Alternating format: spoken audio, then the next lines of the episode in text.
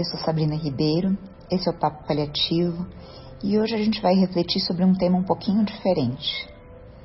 Quem você se torna diante do seu paciente? Durante o nosso dia a dia com o paciente crítico, nós tomamos dezenas, centenas de decisões, milhares de decisões. E essas decisões são baseadas em algumas coisas. Uma delas, definitivamente, é o nosso conhecimento técnico. Mas algumas outras decisões, elas são muito afetadas pela bagagem que a gente traz como história. E aí nós somos influenciados a ter algumas tendências, dependendo da nossa experiência e do que aconteceu na nossa vida até o momento. E é isso hoje que eu gostaria de explorar. Eu gostaria que você que está ouvindo aqui olhasse para dentro de você e falasse: o que, que me trouxe até aqui? Eu vou dar o meu próprio exemplo, eu espero que ajude. Por volta de 2005, meu avô ficou muito doente. E ele era uma pessoa extremamente alegre, que tinha muito prazer em viver, já tinha tido um infarto, mas conseguia ter uma qualidade de vida boa e teve uma internação. Nessa internação, eu estava fazendo residência e eu ia visitá-lo todo dia na hora do almoço. Eu lembro que ele foi entubado, eu lembro que ele ficou um tempo, depois ele foi estubado e ele ficou muito mal. E nesse dia eu não conseguia conversar nem com os médicos, nem com os fisioterapeutas, foi muito desesperador, eu tinha que voltar, porque eu tinha que voltar para a residência. Não vou citar o hospital, não é sobre isso. Mas o que ficou muito marcante para mim foi a trajetória de sofrimento dele. Ele me pedia, pelo amor de Deus, eu quero morrer, me tira daqui. E foi uma dor enorme eu não poder tirá-lo daí. Eu peguei essa dor enorme e guardei e falei: o que, que eu vou fazer com ela? Eu fiz uma formação em cuidado paliativo. Eu tentei descobrir qual seria o meu caminho de proporcionar para esses pacientes que estavam sofrendo uma trajetória mais digna. E isso talvez seja o que iniciou o caminho que me trouxe até aqui hoje, conversando com vocês. Só que em algum momento eu percebi que eu estava começando a olhar para os pacientes e eu queria dizer para eles o que é que era qualidade de vida e o que, que não era o que, que poderia ser eficaz e o que era sofrimento. Só que não era sobre mim, era sobre o paciente. Eu virei uma pessoa que um grande amigo diria agudamente paliativista, sabe aquele justiceiro que quer paliar todo mundo? E isso não é legal também, porque meu avô era um paciente, mas cada outro paciente é outro paciente, com a sua individualidade. O que foi sofrimento para o meu avô talvez não seja sofrimento para uma outra pessoa. E é isso o que me faltou entender, bem no começo da minha trajetória. É engraçado que uma coisa que me ajudou foi a internação da minha própria avó, né, minha avó materna, minha avó paterna, desculpa, que foi para uma UTI em Fortaleza, com um choque cardiogênico aos 95 anos. E eu fiquei muito indignada. Eu estava achando aquilo tudo um absurdo, eu achava que ia ser péssimo, que ela ia sair de lá com uma sonda nasointeral e em delírio, e que toda aquela beleza e aquela vaidade estaria perdida para sempre. Só que não foi o que aconteceu. Minha avó tinha uma condição reversível, tolerou bem a internação na UTI, voltou para casa, escreveu um livro e viveu até os 103 anos. Aquilo foi muito importante para mim também para entender que não é sobre a idade, é sobre várias outras coisas. E a partir daí eu desenvolvi algoritmos que incorporam funcionalidade, é, a situação aguda, e eu sempre tento levar é, em consideração na discussão, além do, do estado prévio do paciente, a sua funcionalidade, a sua fragilidade, o que está acontecendo né? Porque é completamente diferente um paciente entubado por uma insuficiência respiratória do que uma paciente internada por uma arritmia, que pode ser controlada só com medicação. Vamos voltar para o hoje. Se o que me trouxe até aqui foi a percepção de sofrimento associada a uma internação prolongada em UTI, eu sou intensivista. Qual é a minha bagagem? O que, que eu vou carregar? O que, que eu vou trazer para as discussões com os meus colegas? Ora, eu vou tender a olhar para o sofrimento. Eu vou tender a olhar para a intubação como um sofrimento.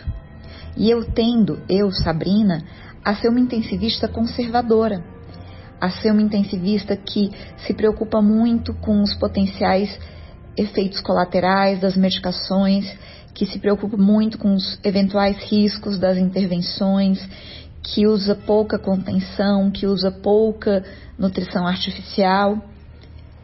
Isso é, é a minha forma de fazer, lógico que é baseada em tudo que eu estudei, em tudo que eu aprendi durante esses anos, mas não necessariamente é o certo. É o que eu trago. Outras pessoas trazem algo diferente. Às vezes elas trazem uma situação de um paciente que estava praticamente, entre aspas, desenganado e que teve uma ótima recuperação, e isso foi muito marcante para elas. Às vezes elas trazem uma experiência pessoal de alguém que, por ter uma doença grave, foi negligenciado. Essas pessoas trazem outras coisas e aplicam essas outras coisas no cuidado delas com o paciente. Então é importante que a gente tente sempre perceber quem é que a gente se torna diante do paciente. Isso não quer dizer que a gente deva pegar a nossa bagagem, tudo que nos trouxe aqui e jogar fora. Isso não é verdade. Mas você tem que se conhecer. Então, se eu sou uma pessoa que tende a ser conservadora, eu tenho que olhar e pensar: não, eu tendo a ser conservadora. Então, aqui talvez seja a hora de eu não ser.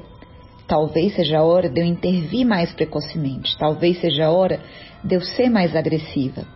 E nas minhas discussões com colegas, e é perfeitamente possível discordar em relação à melhor conduta para um paciente, mesmo se tratando de duas pessoas com excelente formação e com excelente conhecimento, eu tenho sempre que ter em vista a pessoa que eu sou.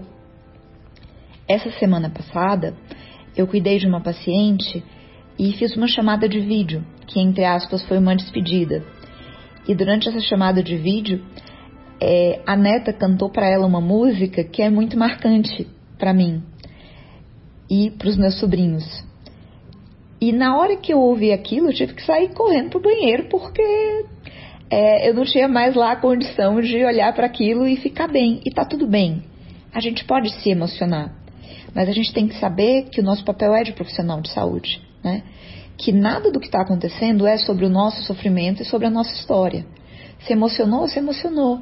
Respira, reconhece a emoção, acolhe, me pegou, lava o rosto, volta e cuida do paciente da melhor forma possível. E acolhe aquela filha, aquela neta da melhor forma possível.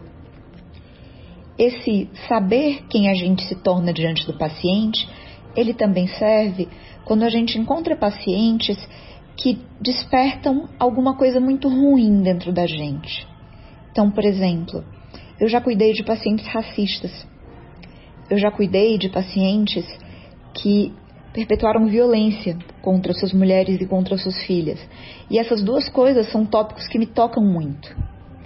Se isso é, me machuca de uma forma a não poder cuidar desse paciente, eu peço para transferir o cuidado para uma outra pessoa. No geral, tem uma outra pessoa para quem aquilo não é tão pessoal, para quem aquilo não é tão forte, né? A gente tem que lembrar que na nossa profissão a gente tem que cuidar, a gente não tem que julgar. Já, por exemplo, eu, não, eu, não, eu já cuidei várias vezes de pacientes privados de liberdade por vários motivos e consegui olhar para aquela pessoa e não quis nem saber o que, que ela tinha feito, porque isso não, não é, não faz parte da minha função. Isso não faz parte do que eu estou fazendo lá. Eu estou lá para cuidar daquela pessoa o melhor possível.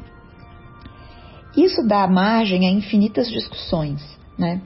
Mas o que eu estou dizendo não é que eu não quero ou que eu não gosto de cuidar de uma pessoa que tem essas características que disparam uma reação emocional forte em mim. Quer dizer que eu não consigo fazer isso da forma que aquela pessoa merece. Eu não consigo dar um cuidado da forma que aquela pessoa merece ter cuidado. Então, qual é a lição final desse papo paliativo? Nós temos a nossa história, nós temos um caminho que nos trouxe até aqui e nós nos tornamos pessoas diferentes frente a cada paciente. E essa pessoa, quanto mais a gente souber de quem a gente é, de como a gente pensa, de quais são as nossas experiências, se a gente errar para mais, se a gente errar para menos, se a gente tende a se culpar demais ou se a gente tende a colocar a responsabilidade no outro, maior o potencial para a gente se aprimorar, para a gente conseguir entender quais são os nossos erros sistemáticos, quais são as coisas que a gente sistematicamente faz da mesma forma. E aprofundando esse autoconhecimento, a gente consegue oferecer o melhor para os nossos pacientes. Isso parece não ter muito a ver com a prática do dia a dia, mas tem muito sim. Então, toda vez que você for fazer uma tarefa que te deixa desconfortável, que você for dar uma má notícia, que você for comunicar um óbito, pare um pouquinho, pense, reflita sobre o caminho que te levou até ali, veja como você se sente diante daquilo. Se você se sente mal, se você se sente triste, se você se sente com medo, se você tem medo de que a pessoa tenha uma reação violenta, acolha esse medo. Olha, eu tô com medo. E esse medo é legítimo. Respire fundo e faça o seu trabalho da melhor forma porque é para isso que a gente está. A gente está aqui para cuidar dos pacientes, sem julgamentos, com beneficência e com justiça, tentando tratar todos os pacientes da mesma forma, da melhor forma, como eles merecem ser tratados. Obrigada e até o próximo papo.